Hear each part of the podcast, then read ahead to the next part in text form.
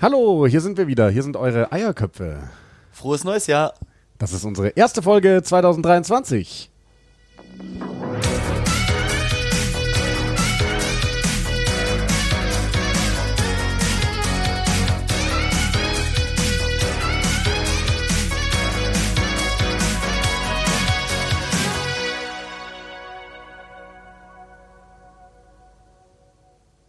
Beide haben die Hände oben. Keiner sagt was. Wir haben getanzt. Wir haben getanzt.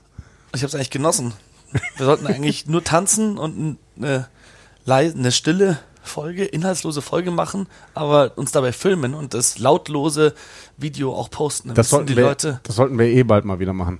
tanzen. Nee, eine Folge auch als Live-Übertragung, Ja. als Video. Ja, müssen wir Ken mal anhauen, dass wir das nochmal machen. Das Ja. war eigentlich cool damals. Vielleicht sollten wir das sogar regelmäßig einführen.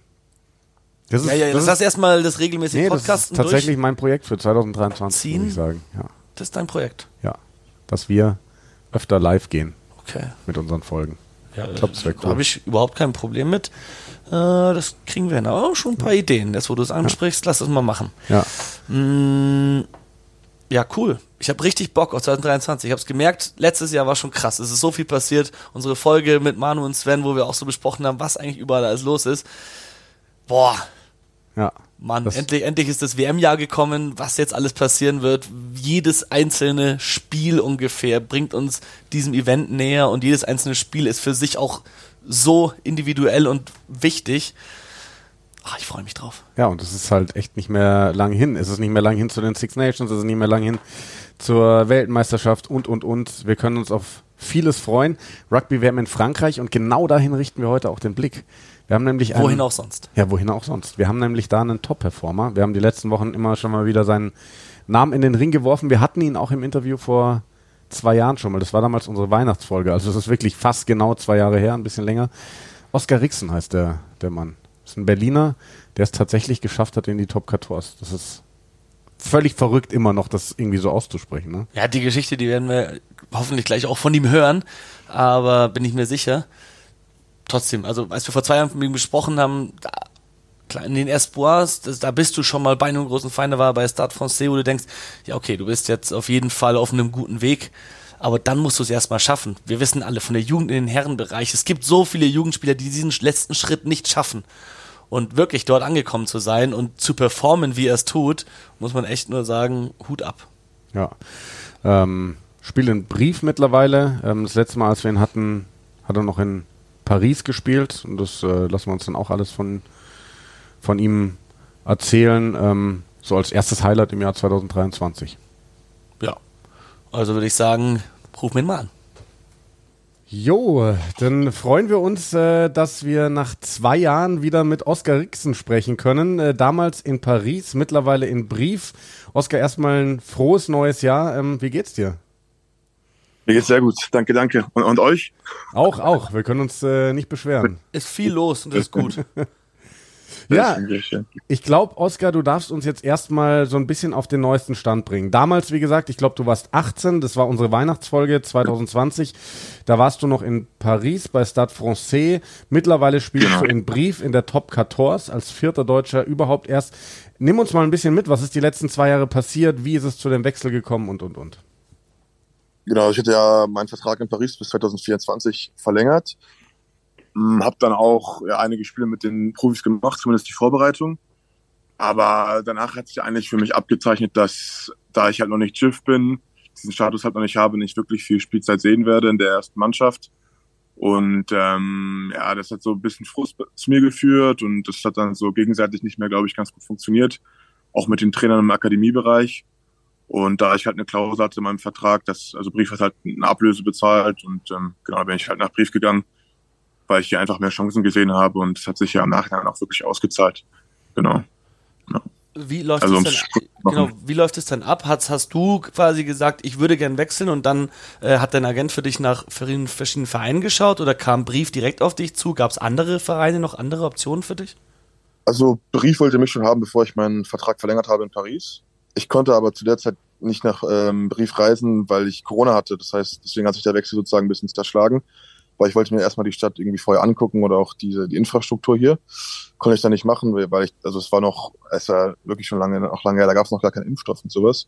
Deswegen ich halt, ähm, ja, bin ich nicht hingegangen, habe dann meinen Vertrag in Paris verlängert und dann, ähm, ich war halt, ja unzufrieden, habe dann einfach meinem Agenten gesagt, ja, ich glaube, das, das läuft hier nicht so wirklich gut.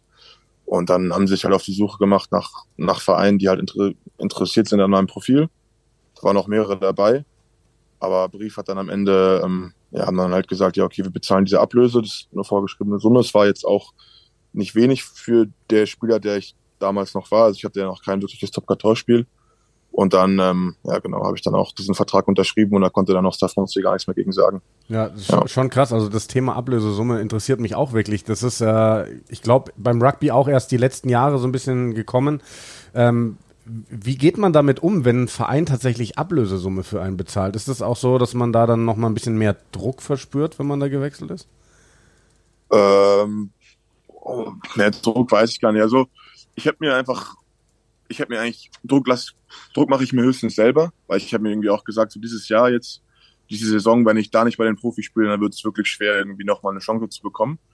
Und es war eher so der Druck, den ich mir selbst gemacht habe. Ich würde eher sagen, dass es im Gegenteil ist. Wenn ein Verein Geld für dich bezahlt, dann ist es ja eigentlich ein Vertrauensbeweis, weil sie ja an dich glauben und es eben auch bereit sind, so, so eine hohe Summe zu bezahlen. Ne? Also ist, glaube ich, eher das Gegenteil. Und ähm, genau, das Vertrauen haben sie mir dann auch im Laufe der, Laufe der Saison immer wieder gegeben und auch alle verschiedenen Trainer, die wir jetzt bis jetzt hatten. Genau, genau. um eine Sache noch ganz kurz aufzuklären, du hast ja von diesem GIF-Status gesprochen, den du noch nicht hast. Den hat man nach einer gewissen Zeit als Ausländer, wenn man in Frankreich ausgebildet worden ist, dann gilt man quasi als Rugby-Franzose, wenn man so will, und fällt nicht mehr unter das Ausländerkontingent. Wann erreichst du den Status? Ähm, ich habe noch diese Saison und dann noch nächste Saison. Also 2024, 2025 bin ich dann GIF-Spieler. Okay, okay. Ja, und äh, wenn wir mal auf diese Saison kommen, ähm, es ist zwar jetzt mal beim reinen Blick auf die Tabelle Abstiegskampf, in dem ihr da unten drin steckt, ähm, als, ja. ich glaube, aktuell Tabellenvorletzter. Aber wenn wir mal ja. auf dich schauen, ähm, du hast elf Einsätze, glaube ich, diese Saison, davon sechs von Anfang an. Ähm, hättest du gedacht, dass das so gut läuft? Um ehrlich zu sein, habe ich, hab ich nicht gedacht. Ich hatte da natürlich auch irgendwie viel so Glück und Gelegenheiten da wir halt am Anfang der Saison viele Verletzte hatten. Und ähm, genau, habe dann relativ schnell gegen Montpellier gespielt, halt gute Spiele gemacht, auch in der Vorbereitung gute Spiele gemacht. Ich hatte, ich habe gegen Bristol gespielt, da habe ich angefangen, da habe ich dann in 53 Minuten 16 Tackles gemacht. Also habe halt wow. diese ganzen Chancen, die ich irgendwie hatte, genutzt. Und dann auch gegen Montpellier ein gutes Spiel gemacht und dann halt ähm, ja auch die Spiele von Anfang an habe ich einfach immer alles gegeben und dann, ja, wenn man halt dieses Quäntchen Glück hat, was ich halt hatte, dann ist es halt an einem selbst irgendwie diese Tür, die so ein bisschen auf ist, einfach so volle Kanne einzutreten. Und das habe ich halt dann versucht, in jedem Spiel zu machen. Ja. Ja. Und es hat auch ganz gut funktioniert. Bin ich ganz zufrieden auch. Ja. Aber das Glück braucht man natürlich ein bisschen und das hatte ich auch. Ja, muss man dann aber auch erstmal zugreifen, wenn, wenn das Glück quasi so da liegt. Auch da vielleicht nochmal die Frage so auf die, auf die letzten zwei Jahre, seit wir das letzte Mal mit dir gesprochen haben. Wo hast du dich denn am meisten entwickelt? So hast du, also ich habe jetzt mal gelesen, du wirst aufgeführt mit 2,4 Meter, 118 Kilo. Hast du viel draufgepackt, muskulär? In welchen Bereichen des Spiels hast du dich verbessert? Ich denke, ich habe zwei Sachen gemacht. Also ich, ich wiege jetzt ein bisschen mehr, ich bin so bei 122 Kilo. Ich habe, also um mal auf Paris zurückzukommen, ich war halt extrem jung und ich hatte noch so eine naive Vorstellung von Profisport. Ich habe irgendwie gedacht, dass Leute einen, dass es so ein bisschen wie in Berlin ist, dass Leute einen immer konsequent fair behandeln aber es ist nicht so, weil es ist ein, das ist halt ein Business und wenn du einen schlechten Vertrag unterschreibst und dann einfach besser performst, dann wird dein Vertrag nicht geändert, weil du hast ja noch dann dementsprechend den Vertrag bis 2024. Und was ich halt gelernt habe, ist so ein bisschen mit diesen Gefühlen und mit diesen, ähm, mit dieser vielleicht auch Frustration umzugehen. Weil was ich dann gemacht habe während der Pause, ich habe mir zum Beispiel einen Sportpsychologen an die Seite geholt, äh, jemand, der auch beim DFB arbeitet. Ähm, was ich ebenfalls gemacht habe, ich arbeite mit, mit einem eigenen Personal zusammen, habe sozusagen auch in Vorbereitung auf die Vorbereitung bei Brief. Sozusagen meine einen Monat lang nur mit dem trainiert. Hab mich in, der, der ist in Aachen, also hab mich in Aachen bei meinen Großeltern praktisch eingekerkert oder hab vier Wochen. Ah, hast du nicht mit Erik ähm, Marx zusammen da auch trainiert den Monat? War das? Genau, genau, genau, genau, genau, genau. Mit ihm war ich da auch, hab mich da wirklich vier Wochen einfach nur auf Vorbereitung, auf Rugby, auf Ernährung konzentriert und halt da zudem immer so diese ähm, mentalen Trainingseinheiten gemacht. Ähm, online, der, der Trainer ist, ähm, kommt aus Berlin und habe dann einfach darauf den Fokus gelegt, also einfach volle Kanne Rugby und einfach versuchen, alles, was man optimieren kann, halt zu optimieren, um halt in bestmöglicher Form in, in, in Brief anzukommen. Darf ich und fragen, das sind so die größten Learnings, die ich gemacht habe. Ja. Bei einem Sportpsychologen, darf ich fragen, was da so die Themen sind, über die ihr sprecht, ähm, wenn du das teilen möchtest? Was sind da so die größten Baustellen, wo du sagst, okay, das wusste ich davor nicht, da ist es echt hilfreich, so jemanden zu haben? Also bei mir ging es viel um Motivation und so intrinsische Motivation zu entwickeln, weil was man ja irgendwie kennt aus dem deutschen Rugby ist vielleicht, dass man immer mit seinen Freunden spielt und man ist immer mit seinen, mit seinen besten Kumpels. Aber sobald man in dieses, diese Profi-Welt kommt, dann ist das nicht mehr so und das, und ähm, die Verbindung zu Vereinen wird auch weniger. Das ist, das habe ich wirklich schmerzhaft äh, lernen müssen, weil ich Paris habe ich wirklich viel gemacht, mich viel engagiert, habe irgendwie die Jugendlichen noch nebenbei trainiert und es war halt, das muss man halt irgendwie trennen können, dass dieses, dass du am Ende des Tages im Profisport halt auch nur eine Nummer oder eine Zahl bist. Und dann trotzdem Motivation zu finden und trotzdem zu sagen, ja, egal was irgendein Trainer, ein Sportdirektor sagt, so, ich gebe trotzdem alles und am Ende, und vielleicht mache auch wenn ich es nur für mich mache oder für meine Familie, ähm, da gibt es halt verschiedene, und auch wie man sich fokussiert und sowas auf eben diese Dinge.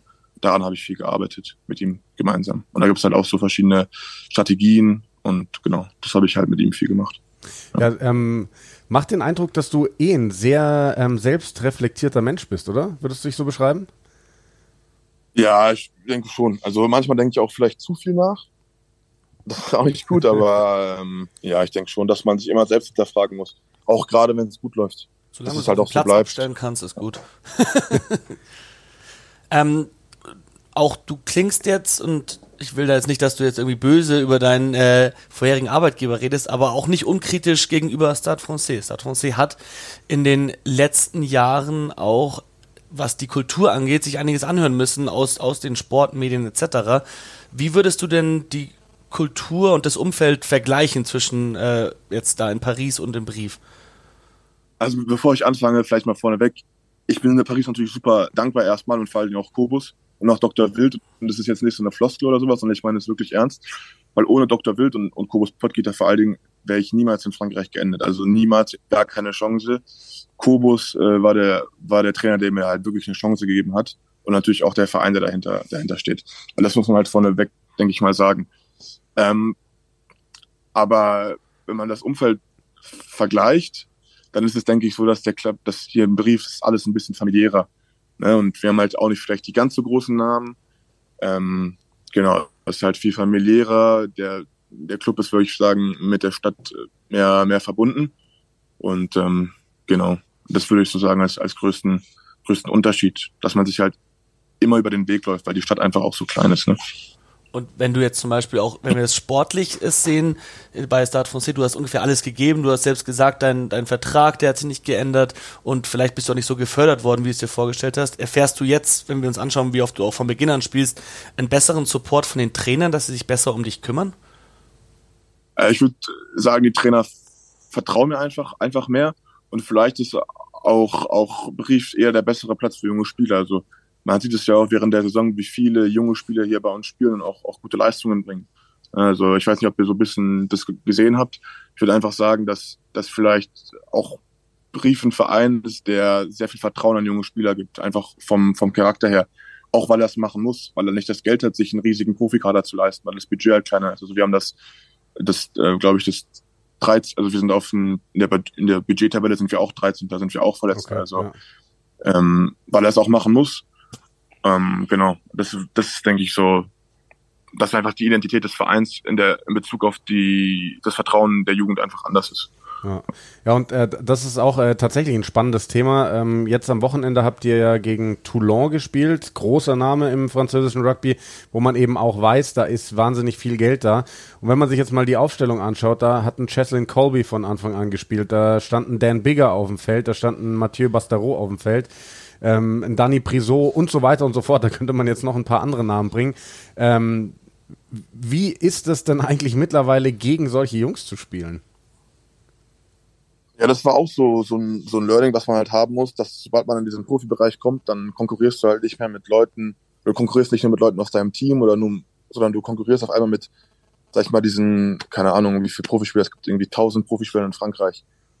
Und man muss dieses Bild abwerfen, dass das irgendwie Leute sind, die äh, super, super krass sind oder sowas, weil am Ende des Tages sind auf dem Niveau, wir können alle Rugby spielen. Ne? Also wir wissen irgendwie alle, was wir machen auf dem Feld. Und für mich ist es eigentlich normal. Also trotzdem, also vor jedem Spiel denke ich überhaupt nicht drüber nach, aber nach dem Spiel komme ich manchmal dazu, dass ich auch wirklich zu Leuten sage, boah, ja, krass, dass ich gegen dich spielen konnte. Weil als ich halt 16 war, saß ich halt im Physikunterricht und habe irgendwie die Highlight-Videos von dir gesehen oder sowas. Bei wem war ähm, das so? Physikunterricht also, ja? Wie hieß der Lehrer? Ja, aber ich muss dazu sagen, ich bin, ich bin ja in Berlin zur Schule gegangen, da waren die Physikräume die, ein, die einzigen mit, mit, mit Internet. Also okay. nach, nach dem gestellt. Bei welchem Spieler hattest du so einen Moment? Also jetzt auch bei, gegen äh, Bastien Parise in Toulon habe ich das gesagt. Wow. Und ähm, dann war das noch, als wir gegen Castre gespielt haben. Ja, Manda Carrara, dem, der zweite Reihe Stürmer, mhm, dem Fijianer. Ja, ja zwei, zwei der wirklich allergeilsten Rugby-Typen, die es überhaupt gibt auf der Welt. Den, den Namen hatte ich jetzt tatsächlich sogar, ich, ich bin der größte Sergio Parise-Fan überhaupt, den hatte ich tatsächlich übersehen, jetzt als ich mir die Aufstellung da durchgeschaut habe. Ich bin irgendwie auf den ganzen anderen großen geblieben. Den hast du noch bei, bei in, in Paris noch verordnet.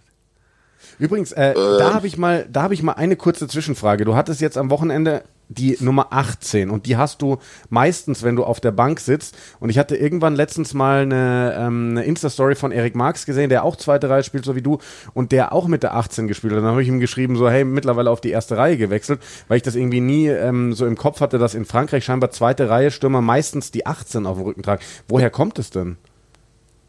Das weiß ich nicht. Also was tragen denn die erste genau. Reihe Stürmer dann stattdessen? Die tragen, also der eine, der kriegt die 17, nein, weiß, ich weiß, ich weiß es gar nicht. Also ich weiß, dass der dritte Pop, ich glaube, hat die 23. Ah, die 23. Und dann, okay. Ja, genau. Und dann hat, glaube ich, der Hakler, ja. die, Hakler die 16, ja. der linke Pop die 17 und dann kriegt der, kriegt der, der Dreier, Dreier Replacement. Ja kriegt dann die 23. Das macht ja Sinn, weil der, weil der dritte erste Reihe Stimme kam erst vor ein paar Jahren dazu, 2010 glaube ich, nach, nach der Line, ja, 2009 ja. haben sie den mit reingebracht. Das heißt, eigentlich macht es mehr Sinn, den hinten dann anzuordnen, aufgrund ja. der Reihenfolge. Ähm, du hast jetzt aber auch schon diese Saison sowohl vier als auch fünf gespielt.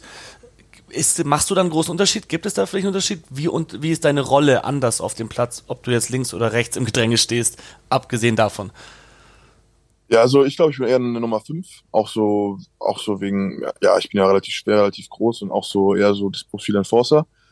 Ähm, man muss dazu sagen, dass Brief meistens mit zwei Nummer 5 spielt. Also wir haben meistens ein super schweres Scrum, weil wir halt über diese Aggressivität und auch über diese physische Stärke kommen. Normalerweise ist der Nummer 4er ja eher so ein Lineout-Experte, jemand, der gut springen kann, der irgendwie auch die Lineouts, Lineouts callt. Da wir das aber in der dritten Reihe haben, spielen wir eigentlich mit zwei Num Nummer 5. Also Genau. Und weil halt, ähm, sage ich mal, die internationalen Spieler bei uns, irgendwie Lukas Paulos oder auch die erfahrenen Spieler, eher die Nummer 5 tragen wollen, dann 5 und nicht 4. Ja, aber ich mache da keinen Unterschied für mich. Und auch taktisch gibt es da für mich keinen Unterschied. Ja. Aber apropos Taktik, ähm, ich habe auch die diversen Interviews gelesen, die Dennis Frank, unser Kollege, mit dir geführt hat für Total Rugby und diverse Medien. Ähm, da kommt so ein bisschen raus, wie, wie krass so die taktischen Feinheiten sind. Ich habe, glaube ich, habe irgendwo mal gelesen, dass ihr auf sechs verschiedene Arten drückt im Scrum, also je nachdem, was gerade erforderlich ist.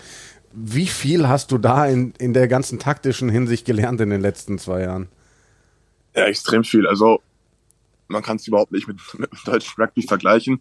Es geht eben auch viel darum, in welchen Zonen des Feldes du halt Ruck spielst, also überhaupt Kontaktpunkte hast oder wo du einfach die Bälle weggibst es wird ja auch viel beklagt, irgendwie, dass zu viel, zu viel gekickt wird in, in, in diesem modernen Rugby, aber das ist halt nicht mehr wegzudenken, dass es halt auch viel darum geht, um, um erstens natürlich auch die Energie einzusparen, dass man sich irgendwie versucht zu überlegen, in welchen Spielfeldern möchten wir dann überhaupt, sag ich mal, wirklich intensiv spielen und wann möchten wir eher Raumgewinne erzielen. Und das ist halt immer ein Thema und, und, und auch super, ähm, ja, super, super komplex in Teilen. Natürlich eher für Positionen wie die 9 oder die 10 aber auch für uns, für einen Stürmer ist es halt wirklich extrem wichtig, das alles zu können, auch die ganzen Setplays, ja, wie Gassen oder, oder auch die Gedränge, die du angesprochen hast. Und was würdest du sagen, ist es, dass deine Coaches jetzt an dir am, am meisten schätzen? Ist es wirklich die, die Physis, deine, deine Kraft, deine Größe oder ist es vielleicht auch, weil dass du dir so viele Gedanken machst um Gameplan etc.? Ja, ich glaube, wenn ich spiele, dann, dann, dann bin ich halt wirklich da. Ich versuche immer einen guten Impact zu haben. Und ich mache, ich habe halt eine unglaublich hohe Workrate. Also es gibt halt, ähm, ja, ich habe halt, keine Ahnung, zum Beispiel gegen Safmonce 18 Tackles. Und also ich mache, ich tackle halt extrem viel, mache extrem viele Rucks. Und ich, also wie gesagt, ich gebe einfach immer alles und ich bin ja nicht, also, äh, also ich bin ja, also wie gesagt, ich mache einfach meine Arbeit auf dem Feld, ne? Und es gibt ja, ich habe über 100 Tackles gemacht die Saison und habe die höchste Completion Tackle Rate der gesamten Top Top Top 14 mit 20. Das muss also, man sich mal äh, auf der Zunge zergehen lassen. Wirklich ja. nochmal ganz kurz. Oskar Rixen, 20 Jahre jung aus Berlin, in zwei Jahren irgendwie den Sprung geschafft. Ähm, von aus der deutschen Liga in die Top 14 und steht jetzt da mit der höchsten Tackle Completion Rate. Das ist ja Wahnsinn. Kannst du das der selber Johnny glauben? Gray der Top 14. Ja, genau. Ja, also als ich es gesehen habe, hat es mich selbst überrascht. Ich habe es mir gedacht, weil wir halt viel, viel verteidigen mussten. Ähm, aber es ist natürlich, ist natürlich, ist natürlich was, was irgendwie auch die Arbeit dann bezahlbar macht, wenn man dann die Stats liest. Ja. Und da bin ich natürlich auch glücklich drüber. Kommt dann der ein oder andere Teammate zu dir und will ein paar Tackling-Tipps?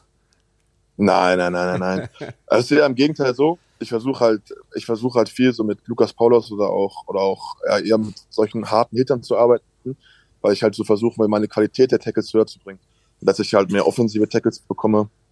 Genau, daran arbeite ich jetzt so ein bisschen. Weil meine Technik ist ganz gut, aber ich denke, ich könnte noch noch härter tackeln. Also genau, das ist eher so. Dass ich bin ja noch relativ jung. Ja. Also dann auch, wenn man gute Spiele macht in so einem Team, äh, es dauert ein bisschen, bis man was zu sagen hat oder bis Leute einen was fragen. Ja, also was, was mich da wirklich auch interessiert ist, du sagst jetzt, du, du willst noch mehr offensive Tackles, du willst da vielleicht auch noch mehr Härte reinbringen in die Tackles. Du bist zwei Meter vier groß, ne? Das, ich stelle mir das immer wahnsinnig schwer vor. Also ich bin mit 1,88 ja hier einigermaßen groß, sage ich mal. Ich bin jetzt wirklich, ich bin ja auch nur Hobbysportler gewesen. Ich war nie wahnsinnig beweglich. Wenn ich dann Jungs sehe wie, ähm, wie, wie, heißt der, der ähm, bei, bei Irland der zweite Reihe, der Junge, äh, James Ryan? James Ryan, ähm, Johnny Gray oder jetzt auch dich mit der hohen äh, Completion Rate. Wie schafft ihr es denn auch so beweglich zu sein? Einmal so wahnsinnig tief und sicher zu tackeln, dann auch im Ballvortrag so wahnsinnig tief zu gehen. Was gehört da beim Training alles dazu? Ja, so was, was mir jemand, Johann Mastri gesagt hat, als ich noch in Paris war, der meinte, alles, was du machst, wenn du denkst, du bist tief, geh einfach noch tiefer. Und das, das hilft mir, das denke ich, also das ist auch beim Liften. Wenn du denkst, du liftest tief, geh einfach, geh einfach noch mal tiefer. Und das ist, denke ich, war einer so der besten Tipps, die, die ich bekommen habe von ihm auch. Und dann geht es einfach darum, auch zu antizipieren. Also wenn ich jetzt zum Beispiel einen 15er Tackle oder sowas, versuchen zu antizipieren, wo ist denn vielleicht die Lücke, was wird der jetzt machen? Und dann muss man halt einfach technisch gut sein und dann einfach ja, volle Kanne rein. Nicht, nicht so viel überlegen, einfach machen. Genau, wie genau. man schon gesagt hat, auf dem, auf dem Platz ja. muss der Kopf dann ausgeschaltet sein. Ja, ja genau. genau. Und das ist eigentlich. Ja, also du hattest vorhin kurz, kurzer Themenwechsel. Du hattest vorhin ja auch ähm, gesagt, so bevor du das erste Mal nach Brieffass gewechselt wärst, wolltest du dir eigentlich die, die Infrastruktur, die Stadt anschauen. Ähm, eine, ein Teil der Frage ist, wie, was, auf was für Kriterien du da besonders achtest und zweitens, ähm, wie sieht denn so die Zeit außerhalb von Rugby für dich aus? Gehst du viel Kaffee trinken, vielleicht mit Teammates? Was für Kollegen äh, sind so meistens um, hast du um dich rum? Wie, wie ist deine Wohnsituation dort? Damit wir uns das mal vorstellen können, wie das Leben als Profi-Rugby-Spieler in Brieften ist. Also Brief ist ja, also Brief ist ja relativ klein. Ne? Also 45.000 halt Einwohner habe ich gerade geschaut. Ja. Also es ist, jetzt, ist jetzt nicht Berlin, es ist auch nicht Paris. Dementsprechend sind ähm, die Freizeitaktivitäten natürlich begrenzt und man läuft sich zwangsläufig meistens mit Teammates über den Weg. Also es gibt zum Beispiel ein Kino und wenn da mal ein Film auf Englisch läuft, dann weiß man, wer da ist. Also dann ist es ist dann halt praktisch die gesamten internationalen Jungs, die dann da sind. Und ähm, genau, dann nebenbei studiere ich noch ein bisschen. Also ich bin an der Fernuni Hagen eingeschrieben. Mhm. Dieses Semester ist jetzt vielleicht nicht so prickelnd gelaufen, aber das nächste wird besser. habe ich zumindest meinen Eltern so, habe ich meinen Eltern so versprochen. Und ähm, ja, genau, das, das ist es eigentlich. Ne? Also normalerweise jetzt am Montag arbeiten wir so bis 17 Uhr. Wenn man sich dann noch dehnt und so weiter und so fort, dann ist man um, um 17.30 Uhr zu Hause und dann hat man auch nicht mehr so viel Lust, so viel zu machen. Ne? Hm. Also wenn man dann noch irgendwie eine Vorlesung hat, dann, dann ist man eigentlich bedient so für den Tag. Und sonst, ähm, es gibt auch noch einen Niederländer hier, den Renger van Erten, mit dem verstehe ich mich extrem gut.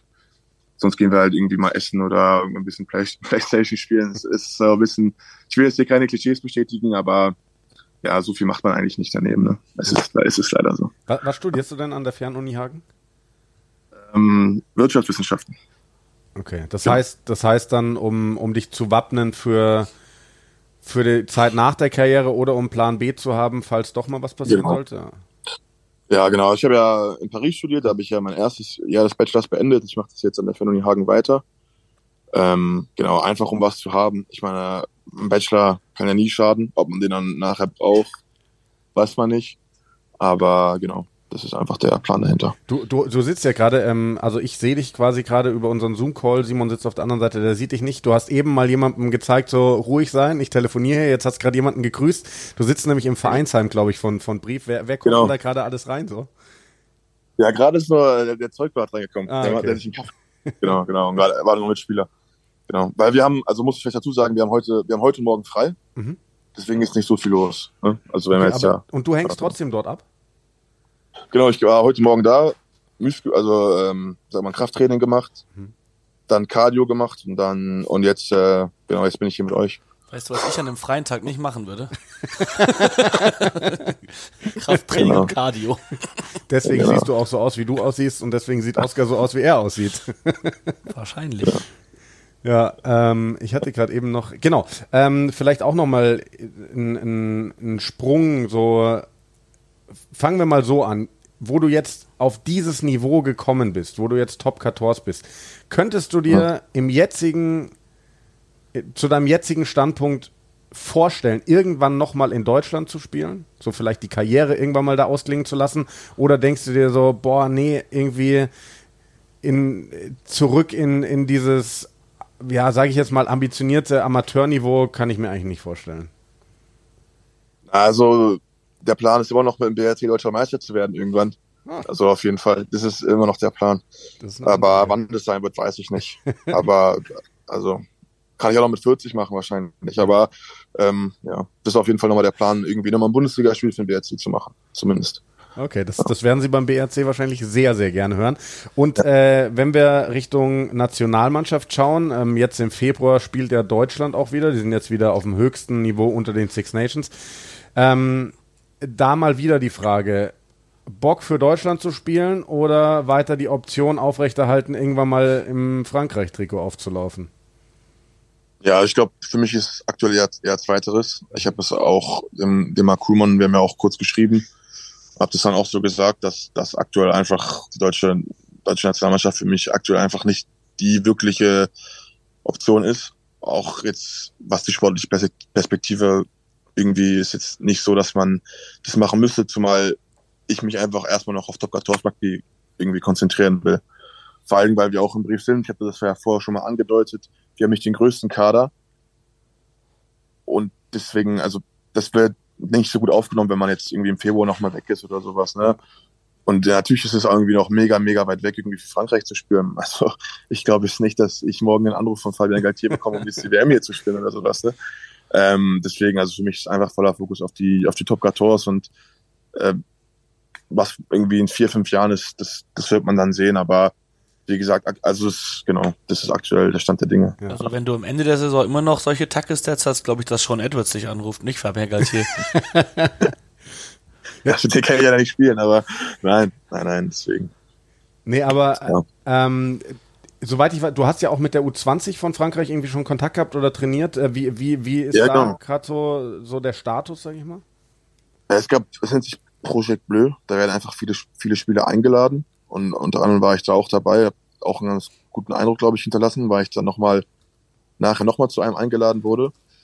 Ähm, dann haben die mich halt, also ich glaube, Frankreich ist ein bisschen anders. Es gibt diese Residence Rule, aber was für die viel, viel wichtiger ist, dass man halt irgendwie die französische Staatsbürgerschaft annimmt mhm. oder in diesen Prozess startet, die zu bekommen.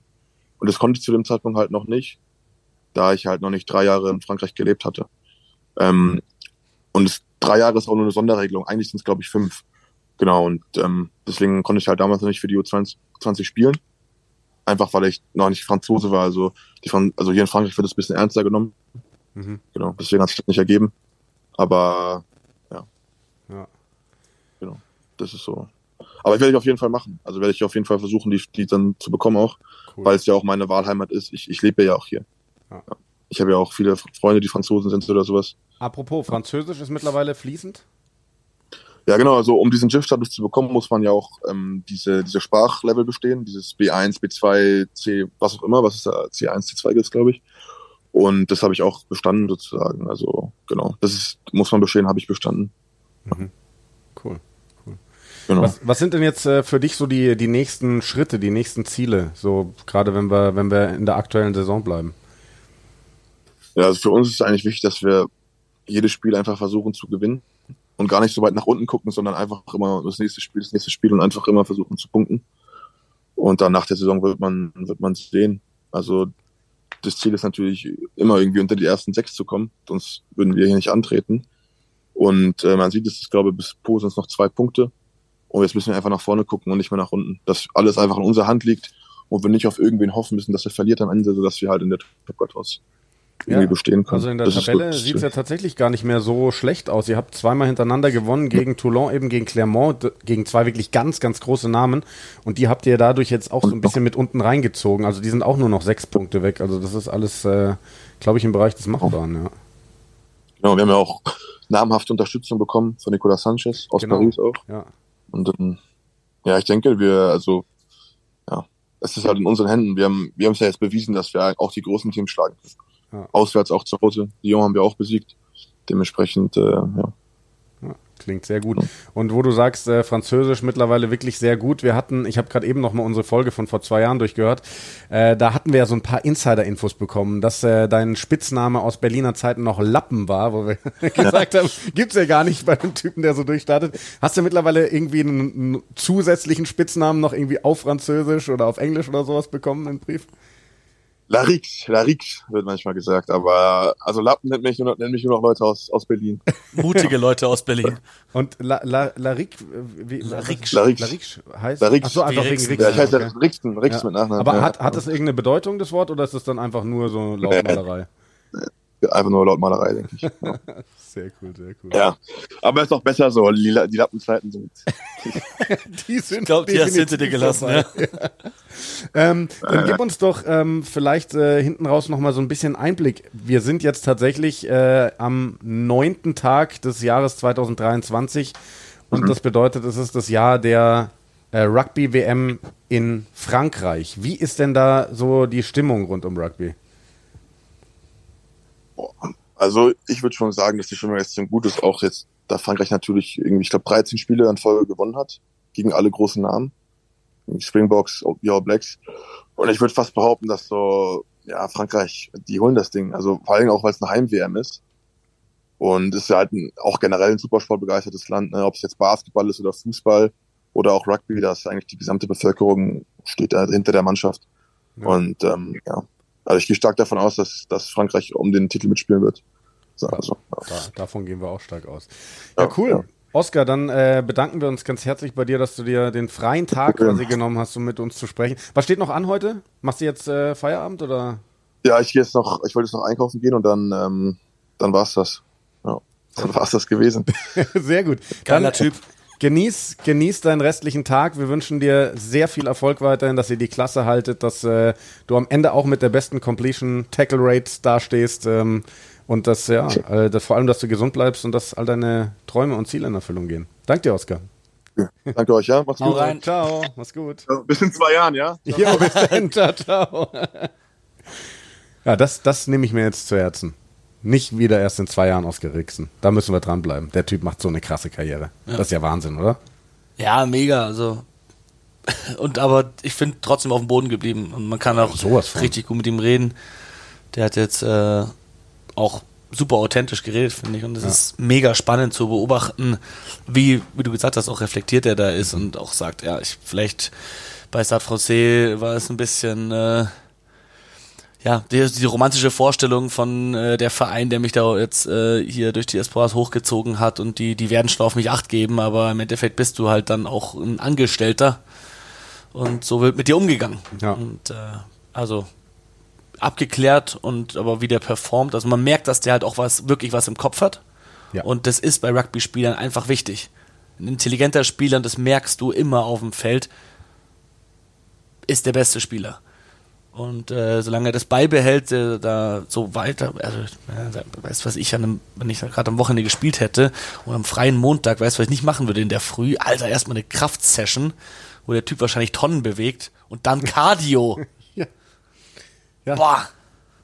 Deswegen kommt man auf dieses Level, muss man ja dann wirklich sagen, ne? Also wir waren, wir waren immer schon so beeindruckt, was, was Anton Segner alles geopfert hat und sowas. Und ähm, ja, das musst du halt tun, wenn du auf so ein Level kommen willst. Interessant, sind beide sehr, sehr erfolgreiche, vielversprechende Typen und ganz unterschiedliche Karrieren. Ja. Wenn du überlegst, wie lange der Anton durch dieses perfekte neuseeländische Rugby-System da einfach immer näher oben an das Niveau herangeführt wurde und diese wirklich maßgeschneiderten Schritte alle durchgelaufen ist.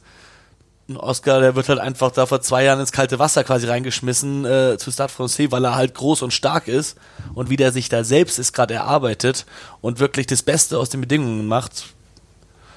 Ja. Ja, sehr, also ich hoffe wirklich, wenn der so viel tackelt, dass der, dass der seine Schultern nicht, weil 22 bist du immer noch jung, also kann immer noch 20. 20, ja. 20. Hast du mal, 20. Da kann er immer noch so viel, also lass da mal, ein, ja, ich will will es gar nicht aussprechen, um es äh, nicht äh, zu verschreien. Lass mal einfach hoffen, dass der weiterhin so gut tackelt und noch besser tackelt. Und, und einfach gesund bleibt. Und, weil, Ja. und ich glaube, deswegen ist auch der Schritt zu so einem kleinen Verein wahrscheinlich gut, weil ähm, ich glaube, darüber kannst du dir wirklich einen Namen machen. Gerade wenn man diese Skills hat, wie er offenbar. Wenn du so ein starker Tackler bist, dann kriegst du ja bei einem kleinen Verein viel mehr die Plattform überhaupt, dich zu zeigen. Und wenn du dann, also er sagt ja dann, ne, sie müssen viel verteidigen, weil wahrscheinlich der Gegner häufig mehr Ballbesitz hat als, als der Brief selbst und so. Ähm, und dann hast du wirklich die perfekte Plattform und das dann auch noch so geil umzusetzen, dass du dann wirklich auch noch die, die Liga anführst in dieser Statistik, ähm, weil es könnte natürlich auch sein, ne, dann spielst du halt beim Tabellenvorletzten und äh, musst viel verteidigen, aber ähm, ja, dann geht der Gegner halt äh, zigmal durch und dann hast du auch nichts gewonnen im Endeffekt, ne? Zehn Niederlagen, fast 400 Punkte kassiert und dann der beste Tackler der Liga zu sein in diesem Team.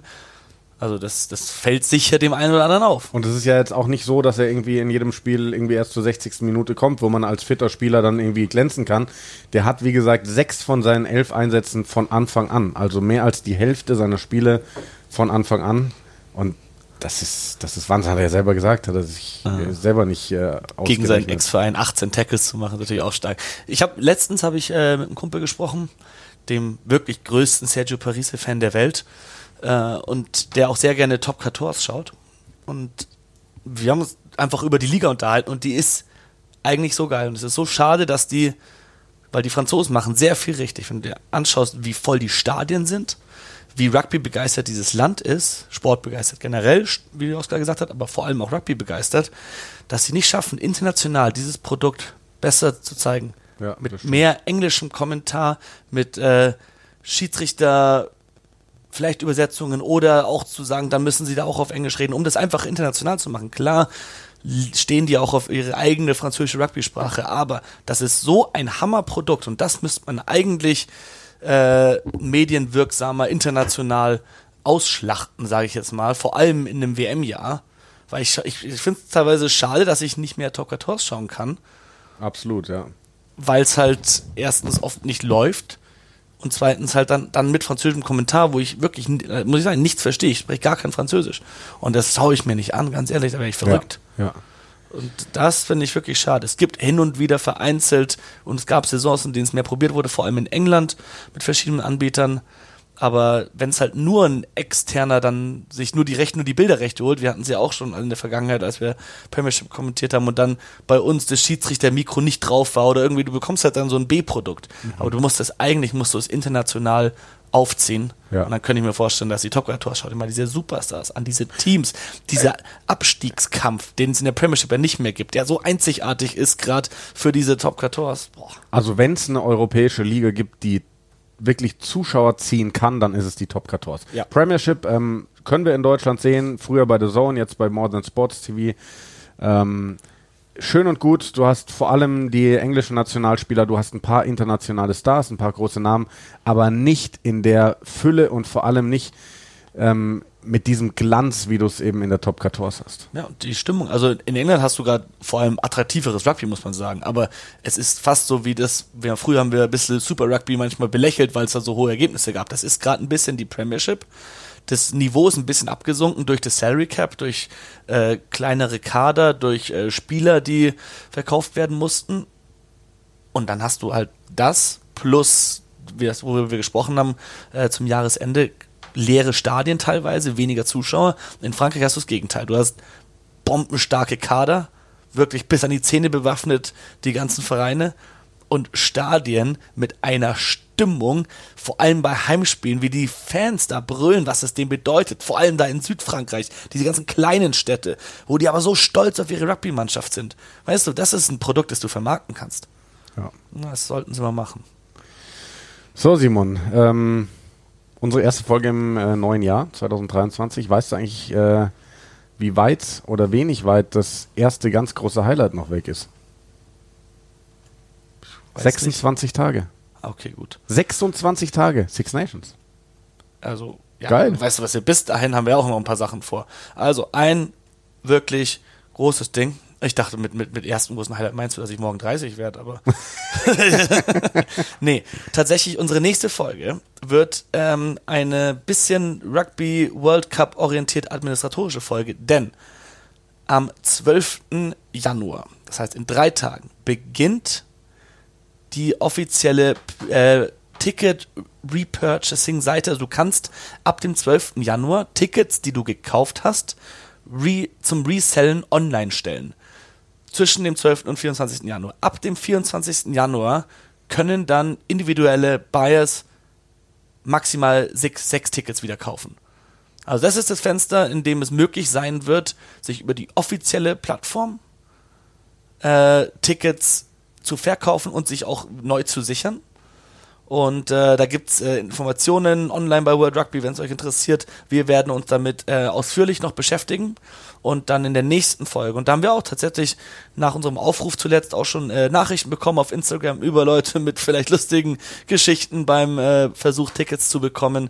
Ich selbst habe da auch eine ganz lustige Geschichte. Ich glaube, da können wir schon mal ein bisschen die Vorfreude nochmal anfeuern. Und äh, bisschen über die WM sprechen und über Leute, die vielleicht coole Tickets bekommen. Also, falls ihr Tickets habt, Tickets loswerden wollt, Tickets sucht, schreibt uns doch mal, vielleicht nehmen wir euch mit die Folge mit auf, dann könnt ihr mal äh, berichten, was euch so am Herzen liegt. Und da fällt mir gerade ein, wenn ihr uns ähm, bei Facebook schreibt, dann, wir, wir haben das noch nicht rausgefunden, wie man das ausstellt, kommt aktuell immer automatisch eine Antwort. Wird? Irgendwie Danke für die Kontaktaufnahme, wir melden uns, bla bla bla. Das kommt nicht von uns, das kommt automatisch. Ähm, ich weil hab, wir die so lange, weil wir so lange inaktiv waren, dann macht Facebook das ja, wobei wir in der Zwischenzeit schon auch dann geantwortet haben, aber diese Antwort kommt immer automatisch, also lasst euch davon nicht abschrecken. Äh, die kommt einfach, ähm, wir ähm, antworten dann aber trotzdem auch von uns. Genau, wir sehen's. Also der, das Pop-up Genau. kommt und äh, Genau. wir bemühen uns. Und ja, ja. dann äh, freuen wir uns auf die nächste Folge, nächste Woche. Oder hast du noch was loszuwerden? Nö. Nö? Gut, dann tschö, bis nächste Woche.